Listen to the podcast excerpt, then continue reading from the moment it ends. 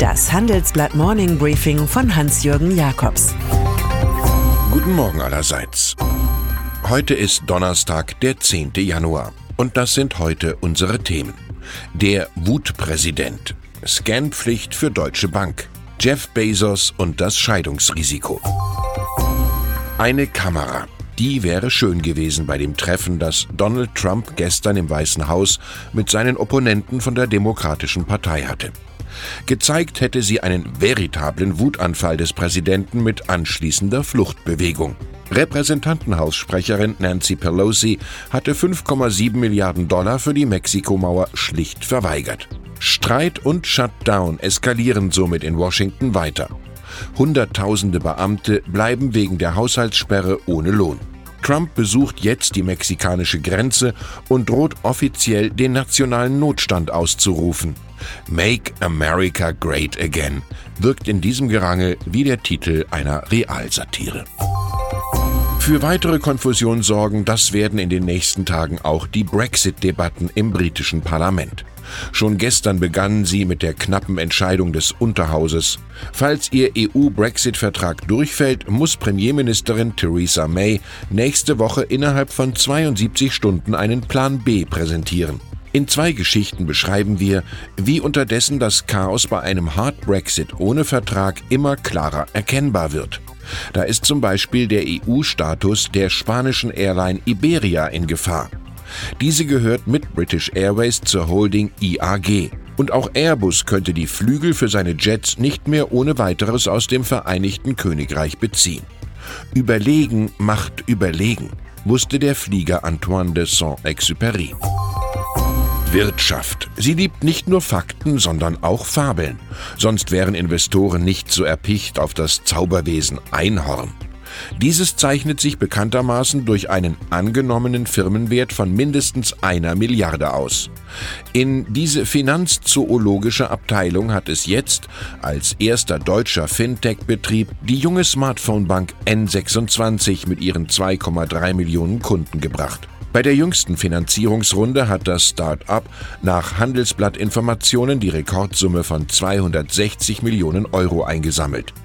Auch von Allianz, GIC und Early Bird. Der Gesamtwert liegt damit einhorngemäß bei 2,3 Milliarden. Werner Maus. Der 78-Jährige ist in den Medien noch einmal ein Thema der Meisterspion früherer Jahre, der als Phantom durch die deutsche Politik und Medienlandschaft geisterte. Gegen den deutschen James Bond außer Dienst verkündet der Bundesgerichtshof heute sein Urteil über Revisionen im Steuerstrafverfahren. Sowohl Maus als auch die Ankläger waren mit der Mildstrafe aus dem Oktober 2017, zwei Jahre Haft auf Bewährung des Landesgerichts Bochum, unzufrieden. Der im Hunsrück wohnende Ex-Agent mit den Tarnamen Richard Nelson und Klaus Möller war auch durch hohe Spenden an die CDU Rheinland-Pfalz aufgefallen. Die Deutsche Bank. Sie ist finanzstärker, als viele sie machen, doch hat sie ein paar Skandale zu viel durchlebt. Seit September muss sich das Institut wegen Geldwäschevorfällen einer Art betreutem Banking stellen. Dabei wird sie intern von KPMG, dem Sonderbeauftragten der Aufsichtsbehörde BaFin, begleitet. Die Bank muss nun bis Sommer ihre 20.000 riskantesten Kunden, Firmenklientel, Investmentbanking aufs Neue scannen und fehlende Informationen einholen. Das hat unsere Redakteurin Jasmin Osman erfahren. Der Finanznackt-Scan ist nur eine von acht Vorgaben der Aufseher. Eine weitere unangenehme Geschichte für die Deutsche Bank wird in Hamburg ausgelöst. Dort sitzt die Privatbank Warburg.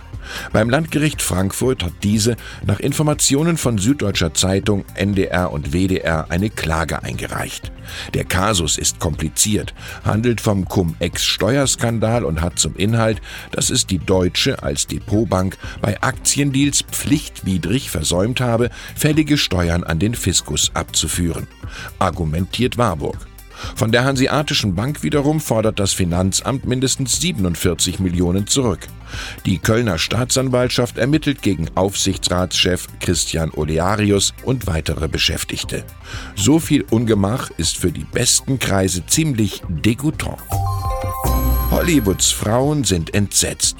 Der in der MeToo-Affäre auffällige Topmanager John Lasseter füllt wieder einen wichtigen Job aus.